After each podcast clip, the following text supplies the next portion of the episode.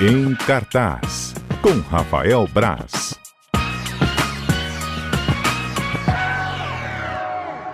Hoje, dia do nosso Em Cartaz. E hoje, o que, que entra em cartaz, Rafael? É, um, um, um, dos filmes só entra em cartaz amanhã, na verdade. Então ah, vou até é? começar por, pelo outro, que já está em cartaz, tem sessões hoje. Qual que é? Bad Boys para Sempre.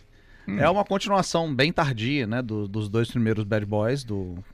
É um dos filmes que... É, eu é, os dois são dirigidos pelo Michael Bay nos anos 90 e ele considera sendo os filmes que que definiram a linguagem do blockbuster moderno. Eles consideram o pai do blockbuster moderno, já falei isso aqui algumas vezes, eu entrevistei ele uma vez, até ele falou isso comigo. E eu, é, na época era um filme bem diferente, era um, era um novo padrão para filmes de ação que depois foi muito copiado. A boa notícia é que agora, acho que são 20 e tantos anos depois do. do 23, tô tentando fazer os cálculos aqui. Do, do segundo filme, ele o Michael Bay saiu, de, né, deixou a direção e assumiram. Eu tô até uma cola, porque eu não sabia pronunciar o nome dos diretores, eu não conhecia eles, na verdade. Então faça isso. Adil El Arbi e Bilal Falah. São dois diretores belgas. Então eles são dois diretores jovens, belgas. Eles assumiram o, o, o, trono deixado pelo Michael Bay, que continua como produtor do filme, dando, as, dando todas as regras ali, porque ele é bem mandão. E, e deram uma renovada na franquia. Então agora o, o Mike e o, o, outro rapaz lá, que é o Martin Lawrence, o Will Smith e o Martin Lawrence, são, continuam detetives numa Miami. Tá rolando uma, uma, uma onda de crimes, estão matando figurões da política. E depois eles descobrem que isso está, tem envolvido um cartel mexicano, tem muitas coisas envolvidas nisso lá. E, e vão atrás dos bandidos, né? Então é que é ação pra caramba, muito estilo, uma coisa mais bem coisa de Michael Bay mesmo também, com as câmeras de baixo para cima, pôr do sol, mas muito menos do que os últimos Transformers, por exemplo. E, e é um filme divertido, para quem gosta dos primeiros, os dois têm muita química, né? O, o Will Smith e o, o Martin Lawrence. E eles criam uma dinâmica diferente, porque o personagem do Will Smith ele pode fazer aquilo para sempre. Ele é. Por ele, ele fica lá matando bandido a vida toda. E o Martin Lawrence já acabou de ser avô, quer se aposentar tal. Então é, tem uma dinâmica diferente ali. Os dois têm um tempo de humor muito legal também, então o filme funciona para isso. Mas é um filme praticamente voltado para quem gosta dos primeiros. É bem é interessante o filme, não é é diferente do que eu esperava, o que foi bom porque eu esperava um filme bem ruim. E é, eu tenho implicância com o Michael Bay nos últimos anos assim. Não é. fica assim, Rafael. Não, é porque eu acho que os Transformers mexeram muito com a minha cabeça. É, eu fiquei muito afetado depois de Olha. ver tantos Transformers a trabalho. Então eu acho que mexeram com o meu, meu eu subconsciente. acho que o pessoal que fez o Transformers merece um prêmio, porque é muito detalhe aquele filme, assim, em relação a ah, gráfico, não, graficamente gráfico, é impressionante, é. sim, sim. A tecnologia, tecnologia dele é impressionante. O problema é, é a trama, o roteiro que não existe, a explosão, robôs e enfim, sendo que eu, eu, saio do cinema achando que eu fui atropelado por um pelo Optimus Prime. E é difícil. Alguns eu vi duas vezes por causa de trabalho tal. Enfim, é, aí o Michael Bay mexeu muito com a minha entendi, cabeça. Entendi. Mas o, o Bad Boys 3 não é um filme do Michael Bay, apesar de ele estar envolvido na produção. E é um filme interessante. É um bom filme para quem gosta de cinema de ação. Essa, essa ação de comédia, né? Com, tem humor, tem, tem ação, tem drama familiar ali. Tem um pouco de tudo, é um filme que funciona muito bem, vale a pena ser visto no cinema, porque é um filme de ação, com as imagens bonitas. É bem interessante. Show.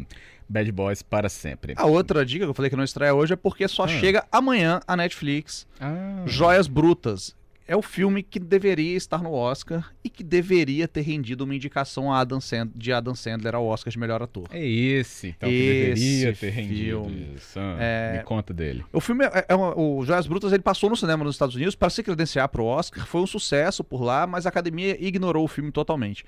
É, ele é dirigido pelo, pelo Josh e, pro, e, o irmão dele, o Ben Safdie, que são diretores super jovens, têm 35 e 33 anos. São bem novos e que estão mostrando uma assinatura muito legal.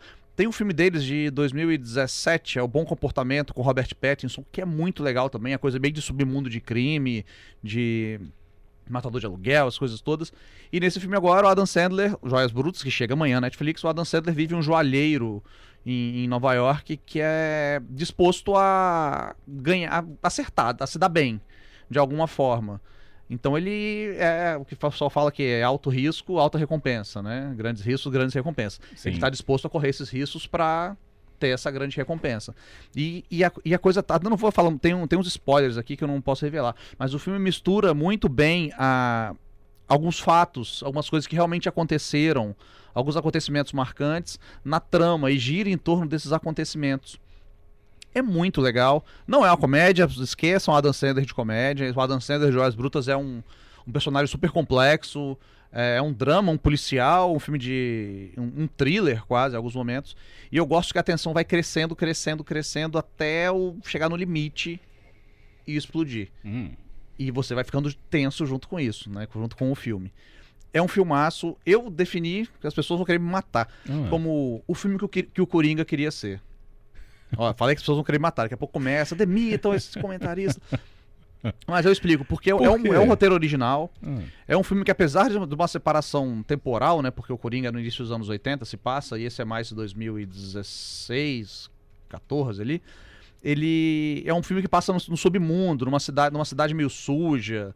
é. Só que o, o Joias Brutas, ele desenvolve um roteiro, tem um roteiro original. Enquanto isso, o Coringa só quer. No final das contas, o que me decepciona no filme é que ele se sustenta na história do Batman. No final, no final de tudo, o Batman está envolvido ali, os Wayne, aquela coisa toda que realmente me incomoda no Coringa. Uhum. Então eu, eu acho que é o filme que. Não, o filme são bem diferentes, não tem aquela coisa de ah, crítica do, é, de doenças mentais tal, de, dos pares da sociedade. Mas é um filme de submundo, ele tem um ritmo e uma estética que o Coringa queria ter e não tem. Polêmico. Polêmico. As pessoas vão, vão querer me bater depois dessa, que as pessoas Já adoram. querendo te bater. As pessoas adoram o Coringa, é impressionante. Eu gosto do filme, não acho ruim também, não. É isso então. Joias Brutas. Estreia amanhã. Na verdade, ele entra, se eu não me engano, pra quem tiver disposição ou acordar muito cedo, ele entra às 4 horas da manhã no catálogo do- da Netflix. Então é. Aí fica por conta de se alguém quiser acordar cedo para ver o filme. Eu já fiz isso algumas vezes. Ou não dormir, Ou não dormir. que eu não recomendo, porque eu tenho que trabalhar no outro dia, né? Sim. Já fiz isso também, mas não é muito legal. Não é legal, não. Quando a gente era jovem, a gente fazia isso. É... Sara está falando hashtag uma hora de Rafael Braz. Não, Olha. imagina. Que legal, Rafael. A gente vai falar de, de coronavírus, vai começar a falar de trânsito, de tuk-tuk. É, o tuk-tuk, né? O é legal. Eu não vi o tuk-tuk nas ruas ainda, não. Coronavírus, inclusive, tá bem atual também. coronavírus tá bem atual. Se eu falei, tá falando aqui fora do ar, o Contágio, o filme do Steve Soderbergh de 2002, voltou pra lista de mais baixados do- da Apple, né? Mais comprados Ah, é, da é Apple. curioso. Devido a. É um filme sobre, fala sobre uma epidemia, de uma doença misteriosa também. Uhum. E ele voltou à lista dos filmes mais comprados no, na Apple, no iTunes, pra. Agora é Apple TV, né? Não é iTunes. Por causa da, da epidemia do coronavírus. Então é, as pessoas estão consumindo. Isso é É um reflexo, né? É um filme de quase 20 anos. É um bom filme, se alguém quiser assistir. É um bom filme com o Matt Damon, é bem legal. Janaína Duarte, Contágio é muito bom o filme, né? Contágio é muito legal, sim. É bem, bem interessante. Eu Fala gosto sobre como surge a doença. Ah, É, e não é, não é uma coisa, tipo, tem aquele epidemia com Dustin Hoffman dos anos 90, que eles vão pro Congo e vão atrás da cura no macaco e tudo isso. O É. Contágio não, o Contágio é um filme muito mais sóbrio, né? Um filme mais, é, bem mais duro ali de se ver, é bem, bem cruel até em alguns momentos. Beleza, Janaína, Gosto muito do obrigado. filme. É, Paciente Zero é um filme? Fazendo Zero é um filme, eu sei que ele existe, É. mas eu nunca vi. Eu sempre tive preguiça de começar a ver. Ela falou que é mais técnico Mas também. é, pode ser interessante também, já que as pessoas estão obcecadas pelo coronavírus. Beleza. É, podia falar sobre filmes baseados em jogos e animes, tá? Não Podemos, né? A Netflix anunciou que vai fazer uma série em live action do One Piece, Ah, é, tá. que, que é um dos animes mais populares. assim. O João, que trabalha aqui com a gente, que grava meus vídeos também, ele é obcecado por One Piece e quer a todo custo fazer que eu assista, só que já tem mais de mil episódios. Eu não vou começar a ver um negócio de mais de mil episódios Mas se agora. não começar, Vai ter dois mil, não vou ter É. visto ainda. Mas vai vou fazer uma série live action, a Netflix Tá vai fazer. E que a mesma empresa vai fazer o live action do Cowboy Bebop também. Esse sim, gosto muito do Cowboy Bebop, acho muito legal. Pra mim é o meu anime favorito. tá aí. Felipe Alvim, obrigado. Mas eu não sou um grande animeiro, não. Eu, Mas fica de ouvido aí, é, eu colado. gosto do Cowboy Bebop, gosto do Evangelion, gosto de algumas coisas. Beleza. Fim do nosso quadro. Rafael, muito obrigado. Obrigado você, Fábio. Ah, vou fazer um pedido aqui. Posso? Pra Posso? mim? É. Ah, tá, tá levantando pra ir embora aqui não, vai não. É nosso último quadro hoje, antes daquele período que né, a lei me permite ter, que é de férias. Tá? Te avisaram, não? Então comporte. Não, não me avisaram e nem vão avisar. Porque eu já até nem no e-mail eu tô abrindo direito. É, já entra pro estúdio, fica aqui, senta na cadeira. Então é isso, Rafael. Ó, volto Não, sempre em março, cuida da casa. Você nunca tá aqui no Oscar, é Não, não. verdade. Eu sempre. Eu tenho um certo, uma certa peculiaridade em fevereiro. Eu nunca tô no Oscar pra falar com você. E nunca tô no meu aniversário. Pronto, desabafei. É. Meu aniversário eu nunca tô no ar, então eu fico chateado. Mas nunca tem festinha pra você na nunca tem festinha surpresa pro Fábio, viu? É verdade. Mas quem quiser anotar, gente, é 13 de fevereiro, tá? Fazer 25 anos. Pronto, falei. 25? 25. Ah, é porque eu nem cortei o cabelo ainda. Rafael, obrigado, hein? Valeu.